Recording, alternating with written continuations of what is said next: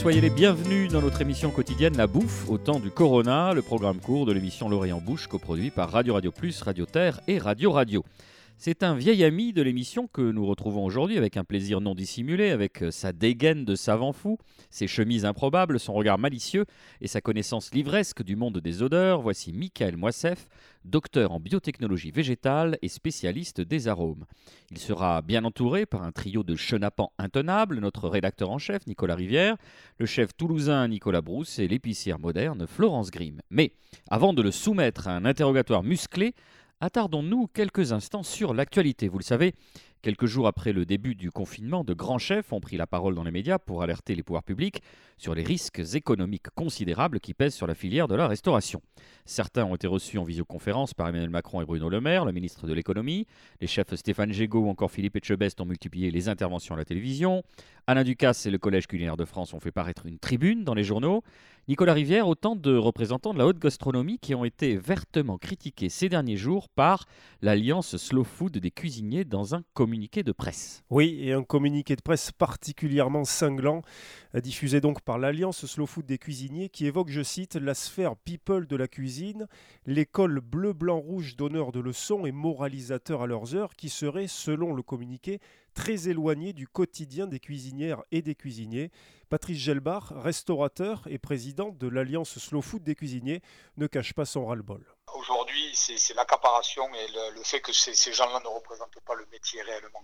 La goutte d'eau, c'est les, petits jeux de passe-passe entre Ducasse, Macron. Euh, voilà. Aujourd'hui, on n'en peut plus de l'accaparation, en fait, on va dire, entre guillemets, de la gastronomie, parce que ce mot aujourd'hui devient galvaudé, parce à une certaine élite, alors que la gastronomie peut être tout à fait populaire. On est un peu déconnecté des réalités. Le Collège culinaire de France, emmené notamment par Alain Ducasse, concentre les attaques de l'Alliance Slow Food des cuisiniers. Le communiqué parle de farce à propos de l'engagement écologique et social des grandes voix du CCF dénonçant notamment des turpitudes et des compromissions. Beaucoup de ces grands chefs ont des financements par l'agroalimentaire.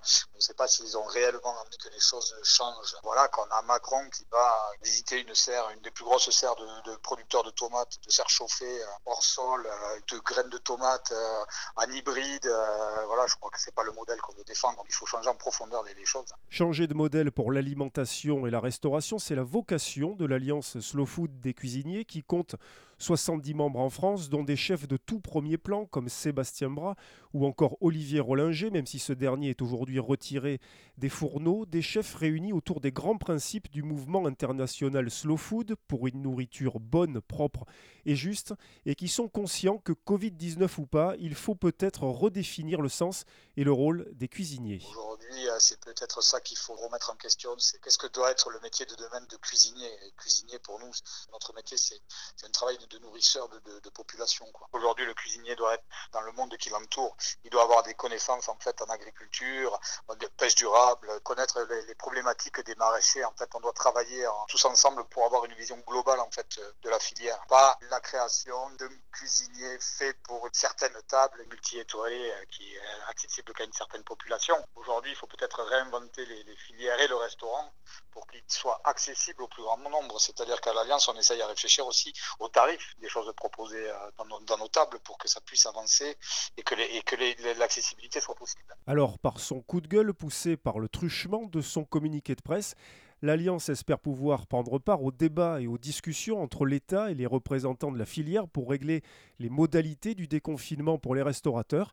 Et pour cela, elle pourra peut-être s'appuyer sur Régis Marcon, le chef du restaurant 3 étoiles Le Clos des Cimes, qui, ironie savoureuse de toute cette polémique, est membre à la fois de l'Alliance Slow Food des cuisiniers, mais aussi du Collège culinaire de France. Attention au grand écart, attention à la schizophrénie. Affaire à suivre, merci Nicolas, on ne manquera pas d'y revenir dans notre émission.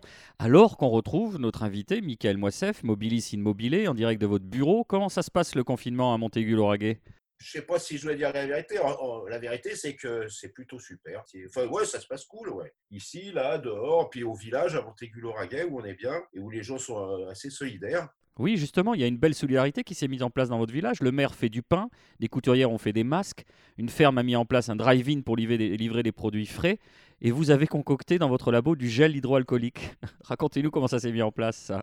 La première chose, ça a été de se préoccuper pour les personnes âgées. La deuxième chose, c'était qu'il n'y avait pas de gel nulle part. Et moi, au labo, j'ai de l'alcool, j'ai de l'alcool à 96, je suis en règle avec les douanes, pas la peine de me balancer. Euh, j'avais aussi pas mal de glycérol en plus du bio, euh, et puis j'avais de l'eau oxygénée. Donc j'ai fourni les infirmières du coin, j'ai fourni les gens qui faisaient la vente de, fruits, de légumes et producteurs bio.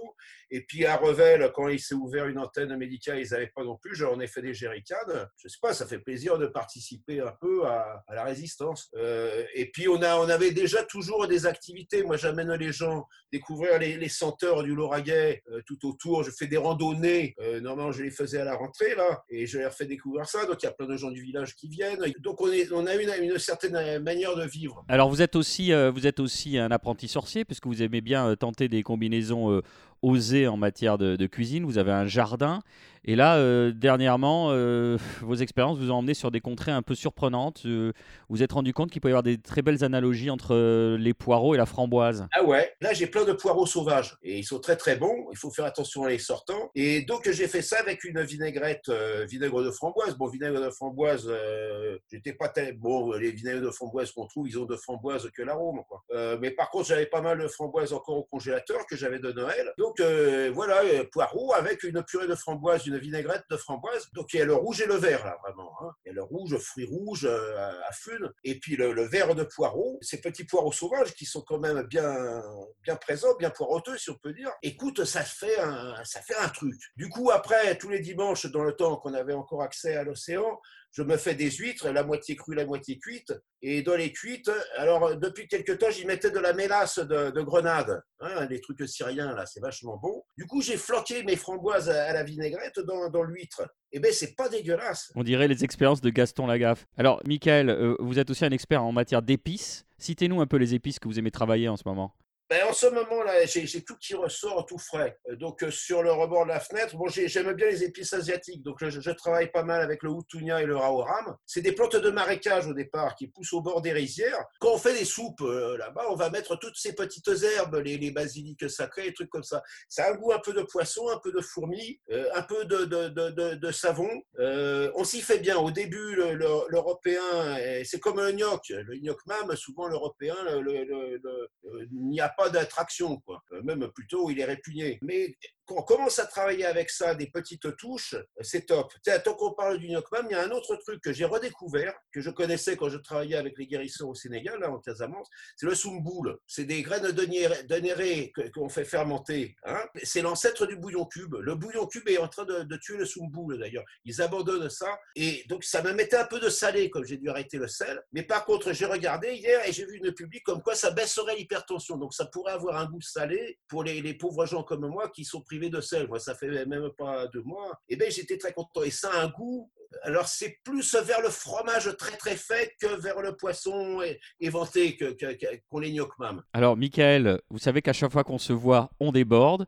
Je vous propose qu'on se retrouve demain D'accord vous, nous rejoignez demain avec plaisir À demain. Bonne chance à tous, protégez-vous. Allez, ça marche. Merci de nous avoir suivis. La bouffe au temps du Corona, c'est fini pour aujourd'hui. On vous donne rendez-vous demain, toujours en compagnie de l'espiègle Michael Moissef, qui va cette fois-ci revêtir sa blouse blanche de scientifique pour parler Covid-19 et anosmie. Euh, je la sens bien cette émission. Vous pouvez nous retrouver sur radio radio toulouse.net, Apple Podcast, SoundCloud, Mixcloud et Spotify. D'ici là, portez-vous bien.